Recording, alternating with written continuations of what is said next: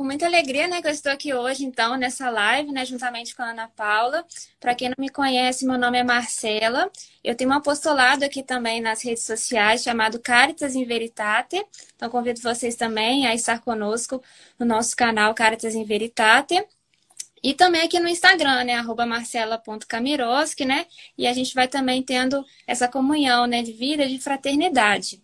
É, eu sou de Juiz de Fora, né? Também sou, é, sou no caminho vocacional, né? Da Ordem das Virgens.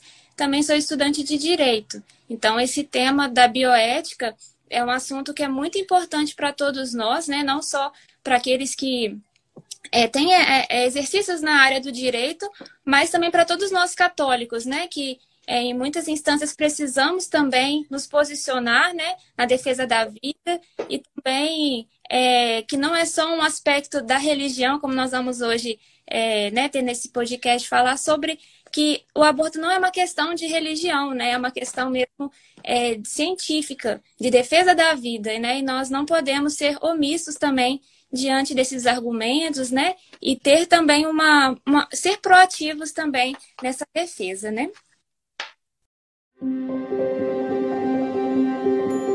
Antes, assim, de começar, é, eu queria só que você fizesse um, um resuminho uhum. do caminho que o Caritas é, trilhou, né? Já é um trabalho que não é de agora, né? Ele é um trabalho, acho que um dos mais antigos que tem na internet, né? Estamos aí meio dinossauro da internet. E eu queria que você falasse um pouquinho desse caminho que o, que o Caritas foi trilhando, só para que a gente soubesse também uma história que eu acho legal deixar. Uhum. Então, Caritas Investigatem, né, iniciou em 2014, então, de fato, assim, era né, uma das pioneiras, né, também junto com a Ana Paula, né, nos Salos em Caritate, e com esse com essa finalidade mesmo né, da evangelização, da formação católica, né, da doutrina.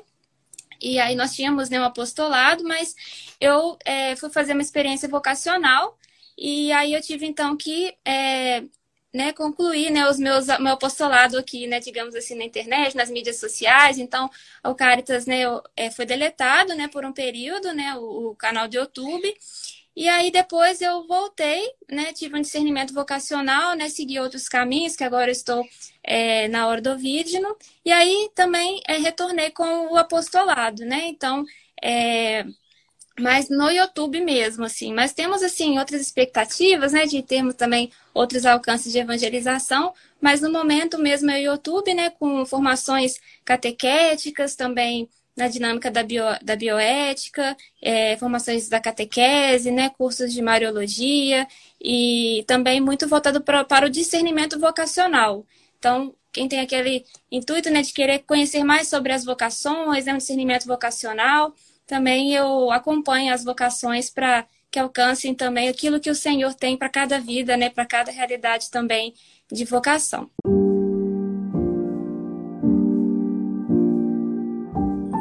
A gente pode então entrar no tema específico, que eu, uma das coisas que eu acho que é importante, né, é a definição. O que é bioética? Assim?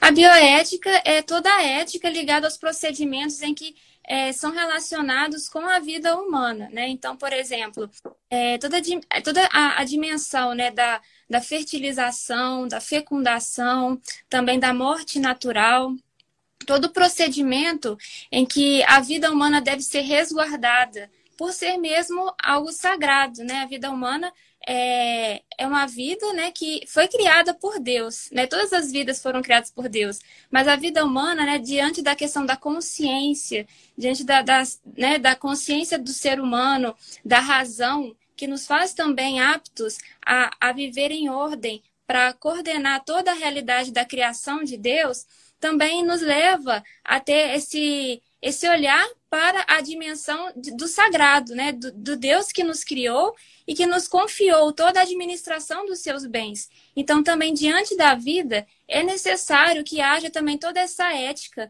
para que a gente não faça da ciência algo que seja contrário à própria dignidade humana.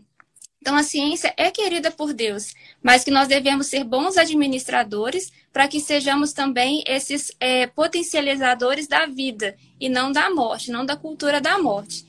Então, por isso que é, a bioética é tão importante para que a gente tenha realmente é, o, a certa razão, né? a reta razão e, né, de toda a dimensão daquilo que é a vida humana.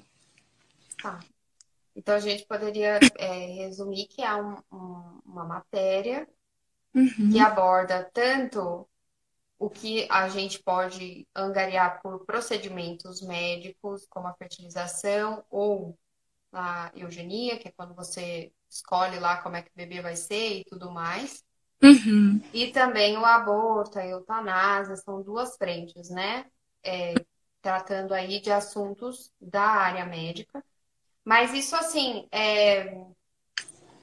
tem diferença de, de, de matéria da bioética, por exemplo, aqui no Brasil? Aborda outros temas que não só a área médica? Porque, assim, é... eu, eu estava vendo a respeito disso um tempo que aqui no Brasil meio que deu uma brasileirada na questão. Então, aqui uhum. tomou outras pautas, né? Abraçou pautas sociais, assim, que não era só da área médica. E eu achei muito interessante isso. Eu falei, nossa, que. Porque, na verdade, trabalha com questões morais, né? Por exemplo, a questão dos transgênicos, né? Que falam sobre essa questão da da mudança genética né, de certos alimentos, de certas realidades também na área do consumo alimentar. Não seria necessariamente ligado ali à, à questão das células do ser humano, no sentido né, da origem da vida ou da eutanásia, mas ao mesmo tempo, quando tem esse estudo também, por exemplo, dos transgênicos, né, e aquilo que pode afetar a vida do ser humano, podendo talvez desenvolver até outras realidades que afetem também a saúde. Então, isso também é algo que a bioética tenha atenção para que realmente a vida humana seja preservada daquilo que pode ser algo maléfico contra a própria saúde e também a dimensão do, da saúde do ser humano como um todo, né? Então, é, além dessas questões né, da bioética, no sentido da, do início da vida humana, da morte natural, também tudo aquilo que envolve os procedimentos científicos que atingem também a vida humana, né? Para fechar esse ponto, a bioética é aquela, para resumir, né? É aquela área que toda vez que faz algum experimento, alguma coisa científica, precisa passar por esse, digamos assim, pela chancela de uhum. várias pessoas dessa área para que o estudo ou qualquer outra coisa seja feita envolvendo seres humanos, né? Uhum. É uma área que basicamente tem assim a sua aplicabilidade maior para quem é do meio acadêmico nessa área, né? A gente Isso. lembra bastante de bioética por causa disso. Isso. Mas agora em relação ao aborto, assim, o que, que uhum. quais seriam os pontos que devem ser considerados em relação a isso? Então, antes de tudo, né, nós precisamos assim ter essa consciência que o aborto é, existe, né, uma agenda, né, um interesse financeiro na aprovação do aborto. Então, aqui não é só uma questão dos argumentos de saúde da mulher, é, sobre questões né, é, da onde que é o início da vida, ou onde que é a morte da vida, mas de fato existe mesmo uma realidade de agenda cultural que quer realmente implantar o aborto no mundo, porque há muita gente interessada que o aborto seja é, instalado né, em todo o mundo por causa de uma questão financeira. Hoje existem bancos mesmo de fetos onde há a, a dimensão de compra e venda de tecidos, de células, de fetos, para que possam então ser aplicados na indústria de cosméticos ou até mesmo de é, setores né, da alimentação.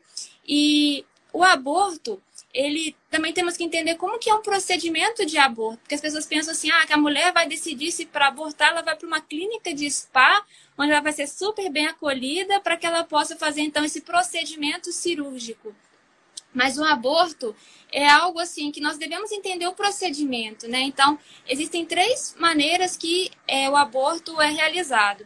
Primeiramente, pode ser por um envenenamento salino, que é quando a mulher, né, que tem o líquido amniótico, né, que é aquela, a, quando gente fala assim, a, rompeu a bolsa, né, quando vai ter ali o neném e tudo, né, porque os bebês eles ficam nesse, nesse líquido amniótico que é para realmente para proteção, para também ele ter a passagem dos nutrientes.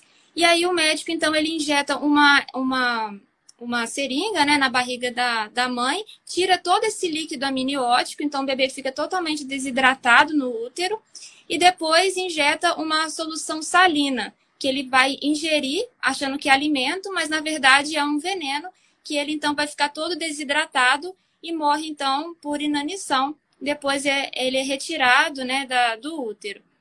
Um outro procedimento é o da sucção, que é quando tem um, um, é como se fosse um aspirador de pó, assim, 28 vezes mais potente desses que nós temos em casa, e ele é injetado no órgão genital da mulher, e ali vai ter uma aspiração do feto. Então, ele é como se ele fosse mutilado por essa aspiração, é cortado todos os pedaços, e aí o cérebro não sai. E aí depois o médico tem que vir com uma seringa para tirar o cérebro, né?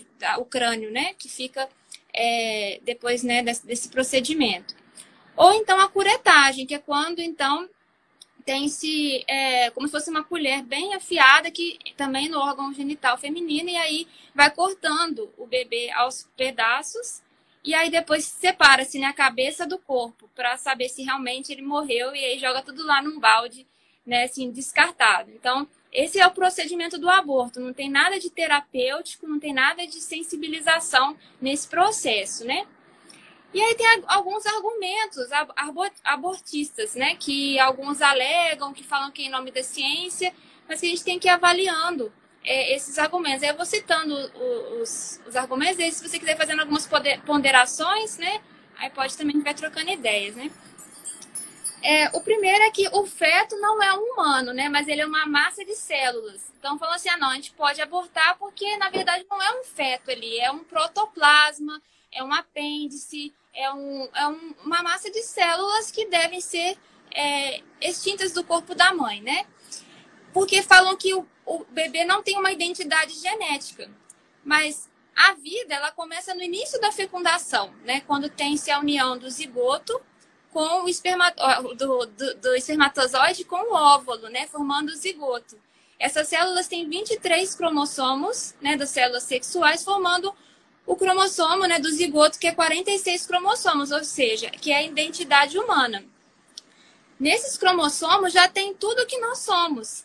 Né? Já tem ali qual será a nossa estatura, a cor dos nossos olhos, se nós vamos ser meninos ou meninas.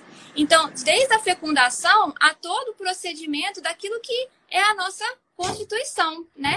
Então, é, é, acaba que é muito importante que a gente tenha essa consciência que não é potencialidades. Assim, ah, não, é só um potencial de vida, mas são fases.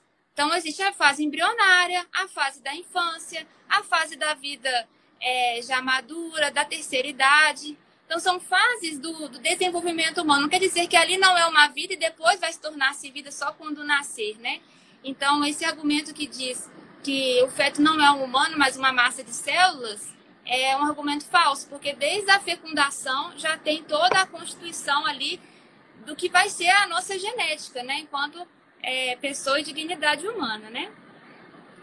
Um outro argumento que é utilizado é que a mulher é dona do seu corpo para abortar, né? Aquele famoso dilema, né? Meu corpo, minhas regras. Então, é, nós temos, as mulheres têm autonomia para fazer o aborto porque é, é uma célula que está sobrando, então posso abortar. Mas o útero, ele não é ali só uma parte do corpo da mulher, mas ele é um núcleo de responsabilidades, porque é onde inicia-se a vida, né? Então, quando o bebê chega, né, tem a fecundação, ele já coloca em marcha ali toda uma sinalização que ele já está presente, né?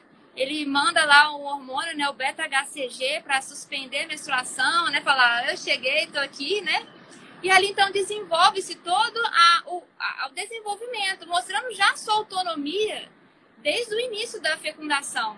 Então não é mais ali só ah, o meu corpo, minhas regras. Existe ali um ser com autonomia, um ser que já responde também para a manutenção do seu próprio desenvolvimento. Então, por exemplo, no 18º dia, né, já tem as primeiras células nervosas. No 21º dia, o coração já começa a bater. Com 45 dias, o bebê já tem as impressões digitais, é a mesma impressão que nós temos na nossa identidade. Com 45 dias, nós já temos a nossa impressão digital. Né? Na sétima semana, já começa a formar também a, o desenvolvimento genital. E na 12 semana, o bebê já começa a chupar o seu dedinho, a bocejar, né, esperando o momento do seu nascimento. Então, assim, antes mesmo dos três meses, que alguns alegam que antes de três meses pode abortar. E olha só quantos desenvolvimentos o bebê já tem até os três meses. Então, de fato, né, a mulher não é dona do seu corpo para abortar, porque já denota que o bebê tem ali a sua autonomia também de desenvolvimento, né? Não é só a célula da mãe, mas tem um outro componente que formou uma nova vida, né? Um outro argumento também que é muito utilizado é que o embrião não é vida, né, porque ele carece de atividade cerebral. Então, é aqueles que falam assim que só com o início do cérebro, então ali tem o início da vida. Porque se para constatar a morte é com a morte cerebral, então também o início da vida é só quando começar o início da atividade cerebral. Mas isso também é um grande equívoco, né? um argumento falso, porque a atividade cerebral, né, nós temos que distinguir aqui, né, o que é o que não surgiu ainda, que vai surgir por uma etapa do desenvolvimento, daquilo que já desapareceu. Ou seja, na morte cerebral, não tem como reverter, é um processo irreversível. Mas é diferente daquilo que ainda vai surgir. Por quê? É um desenvolvimento que o cérebro ainda vai se desenvolver. E ainda assim, é, por exemplo, aqueles que sofrem um acidente e têm um traumatismo craniano e ele tá, tem uma perda de massa, massa encefálica. Então, esse ser humano vai perder, então, a sua dignidade de vida humana porque teve uma perda de uma massa cerebral, né? Então, o cérebro, é, dizem mesmo os especialistas que o desenvolvimento completo do cérebro né, é até os sete anos, onde ainda ali na criança ainda vai ter os reflexos involuntários, os reflexos voluntários, até ter esse nível da razão. Então, é um procedimento que vai sendo maturado ao longo da vida, né? Então, a dimensão da, do cérebro é, não é ali o fator determinante para a dignidade humana e início da vida. Isso também a gente aplica na questão dos bebês anencéfalos, que alguns dizem, ah, pode abortar porque é um bebê anencéfalo. Mas do mesmo modo, o bebê também ali não é pelo critério da, do, da massa cerebral, porque isso também pode até ser mal, mal diagnosticado, né, pelo médico. Então ele vai falar assim, ah, aqui tem tantos por cento está apto à vida, tantos por cento de massa encefálica não está apto.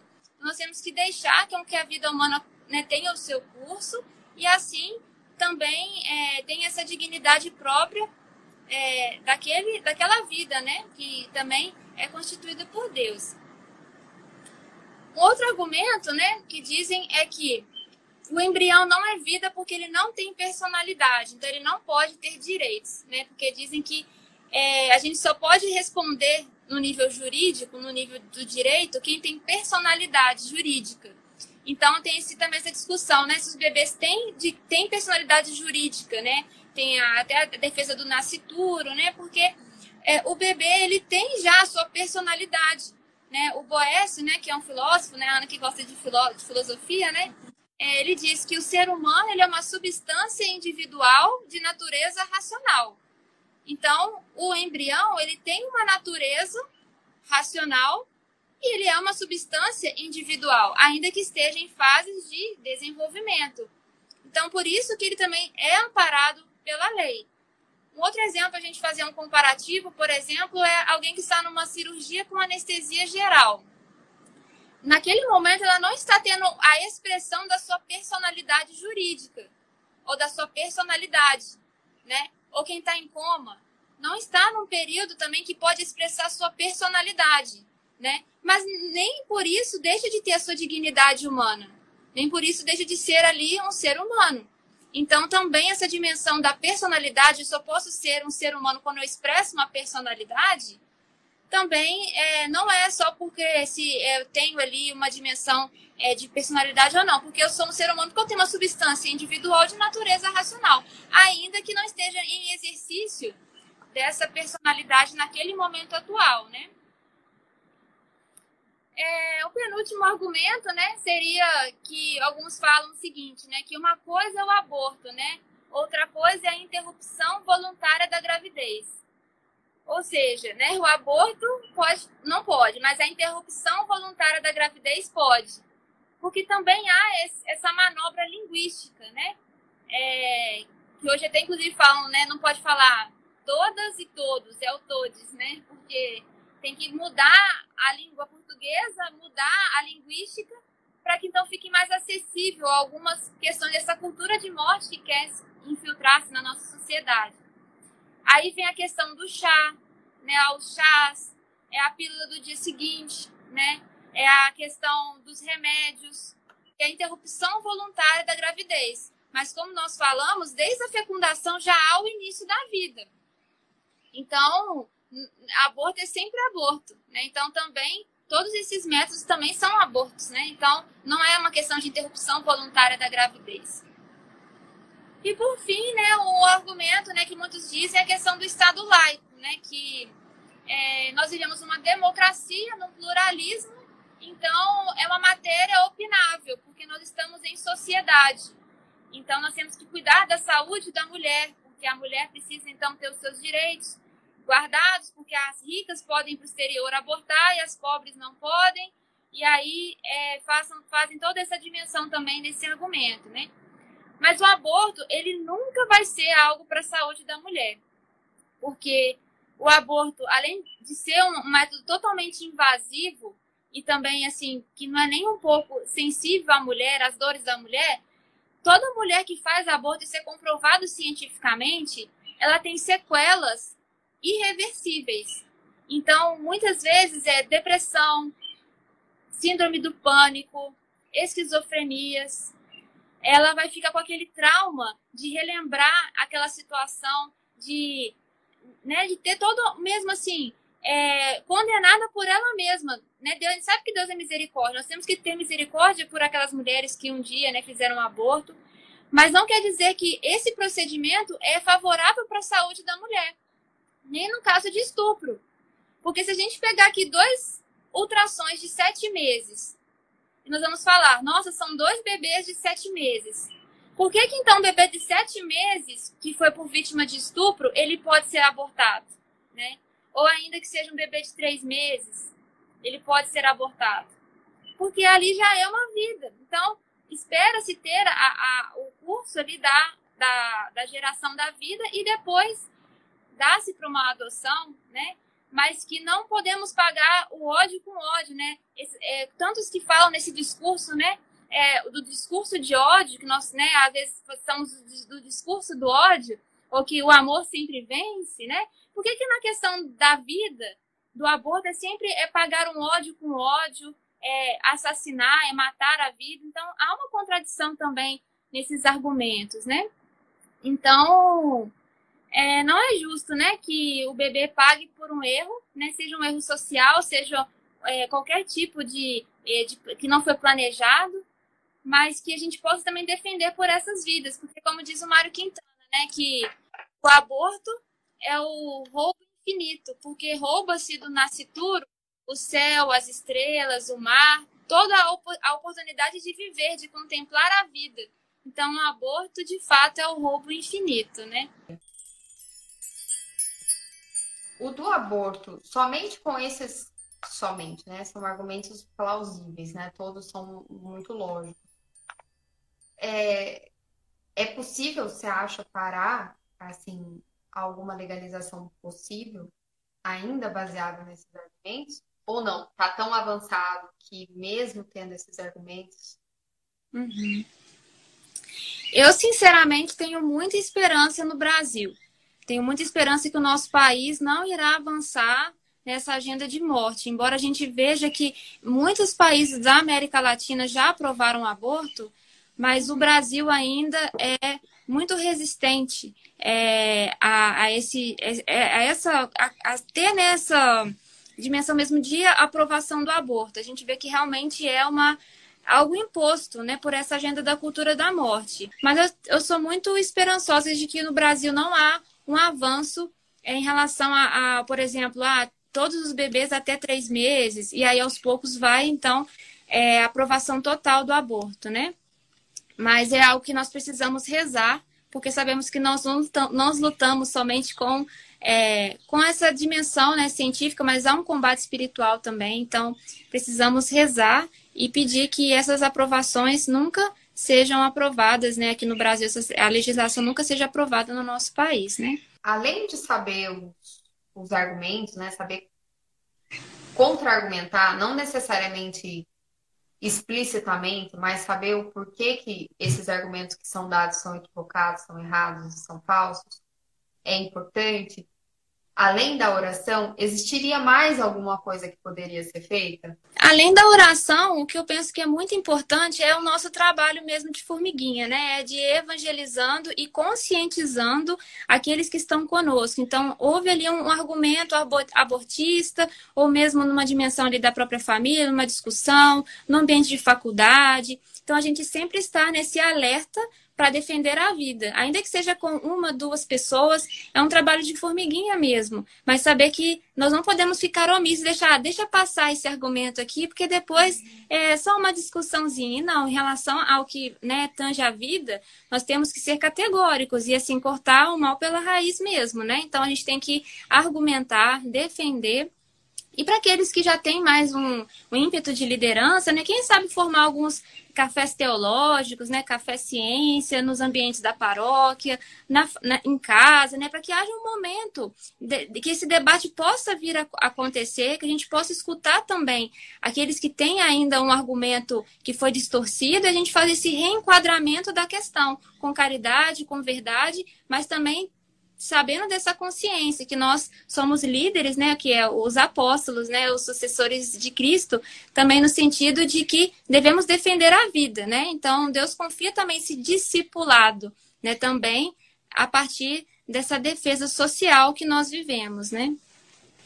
Eu acho também importante assim é, salientar que quando a gente está falando com alguém, é bom sondar também da onde veio a, às vezes o que ela está argumentando é só uma replicagem. Né? A pessoa só está replicando um argumento que uhum. às vezes escuta no, no cursinho, na faculdade, ou às vezes até os professores mesmo falam a respeito disso, porque a gente sabe que hoje a educação está extremamente politizada, então a gente tem isso em sala, esses argumentos mais para o lado do pode abortar e tudo bem, do que o, o contrário, que seria o papel do professor, né? Fazer esse papel de apresentar os dois lados e deixar que o aluno, então, crie uma mentalidade capaz de olhar as duas coisas com maturidade, mas tentar sondar, assim, a raiz do pensamento, porque eu, eu tenho sempre a impressão que boa parte dos posicionamentos, é, alguns são explicitamente é, ideológicos,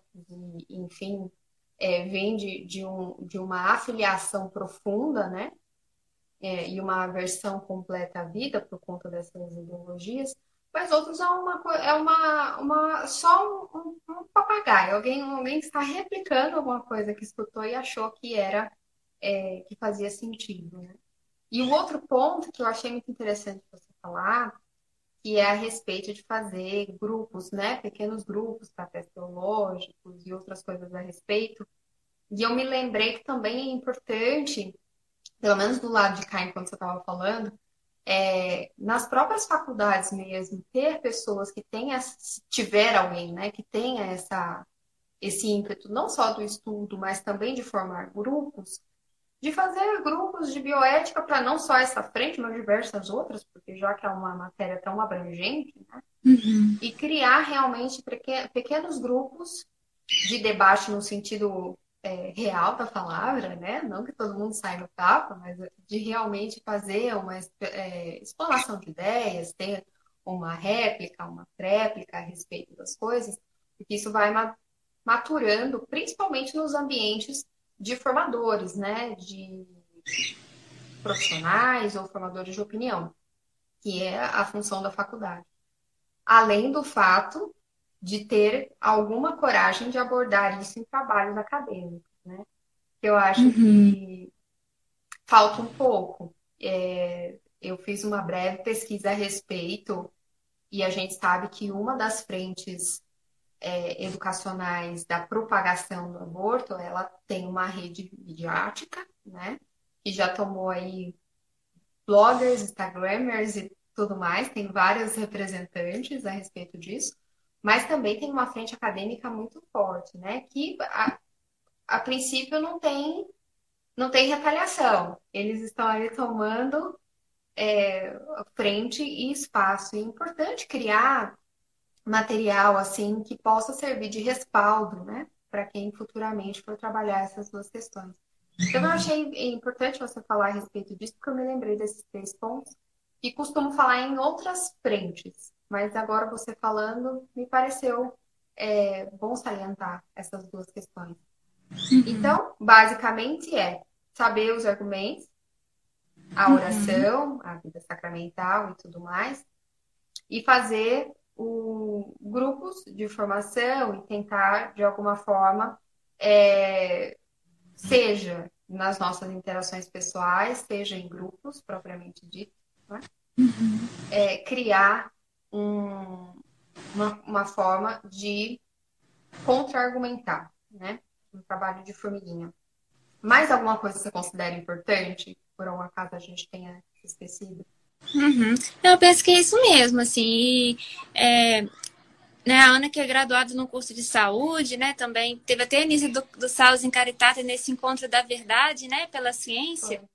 É importante que a gente também não tenha medo de argumentar no ambiente acadêmico, porque às vezes com medo e tudo, mas saber que tudo leva para a verdade. Deus não se contradiz. Então, é, a gente tem que estudar a verdade, né, a ciência, nesse olhar de Deus. Isso que é a ciência, é ver a realidade a partir dos olhos de Deus. E a partir disso, então, a gente pode defender a verdade e levar também as almas, mesmo no ambiente científico, para, para esse encontro autêntico com Deus. E também através da, da ciência, né? É, é porque é um, é um grupo, né, um lugar, é, principalmente nas universidades, a princípio, assim, é um lugar que é, você consegue alcançar muitas pessoas pelos temas, porque esses questionamentos de princípios e valores, por mais que seja alguém que não seja religioso propriamente dito, em algum momento, principalmente na área da saúde, mas em outras áreas também, mas principalmente, ele se vê diante de situações que é, entra em conflito, porque alguns desses princípios e valores não são, de alguma forma, chegam até a gente. Uhum. Então a gente entra em conflito com várias questões, principalmente a questão do aborto e da eutanásia, chega um momento que dá um, um bloqueio, assim. E é um ambiente que pode alcançar mais pessoas do que a gente imagina, né? Uhum. É, por isso que eu gosto muito sempre de falar que a universidade é um lugar que é, dá para fazer essa linha pela ciência e levar as pessoas até a verdade de uma forma bem é, bonita e eficaz, porque na verdade está tudo lá. Uma outra coisa que eu queria, quando você disse a respeito da oração, né? Eu me lembrei que tem uma ilha que é, que é no. Eu não me lembro. Todo mundo chama de Ilha dos Kendall, que é aquela família que financia um monte de coisa para abordar. Não sei se você já ouviu. Para abortar. Não sei se você já ouviu falar. É uma família bem rica americana, né? E eles têm uma ilha deles. E lá tem várias clínicas, né? Uhum. E eu me recordo que uma das, das minhas conhecidas que moram lá me disse que, por algum motivo que eu não entendi, porque eu não, não fui pesquisar a respeito da história da ilha, mas tem uma igreja lá. Eu nem sei se eu já te contei essa história que você teve aqui. Não. Eu, não, eu pulei essa parte, eu contei várias histórias. É, tem uma igreja lá, não faço ideia por quê, porque só tem clínica de aborto na ilha. E tem um grupo da Total Consagração lá, na ilha de aborto dos Kendall. Eu falo, nossa, a gente pensa, né? Que as nossas orações às vezes ficam assim, num nível, não, a gente não consegue, a gente não consegue. Mas veja só, né? As, as grandes graças que são alcançadas até fora da, da nossa dimensão territorial, né? Uhum. Eu tenho certeza que foi através de oração de todo mundo a respeito disso.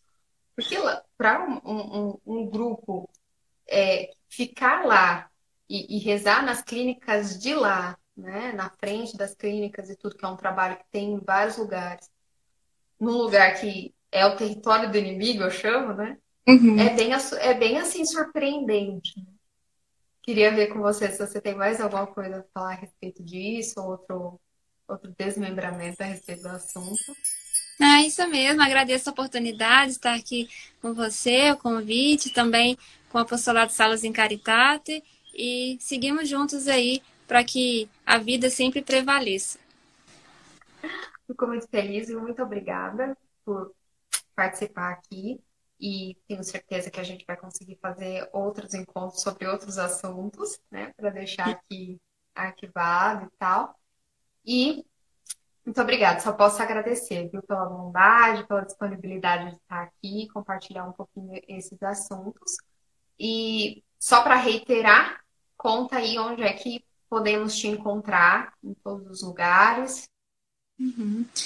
Tem uma lado, né? O Caritas lá no YouTube, então www.youtube.com.br Caritas in Veritate, né? Que é caridade na verdade. E o meu Instagram, arroba marcela.camiroski. E aí também nós vamos aí entrando nessa comunhão de ideias, formação e também nos edificando em Cristo, né? Muito obrigada, viu? Muito obrigada a todos que estão aqui. Até a próxima. Tchau, tchau.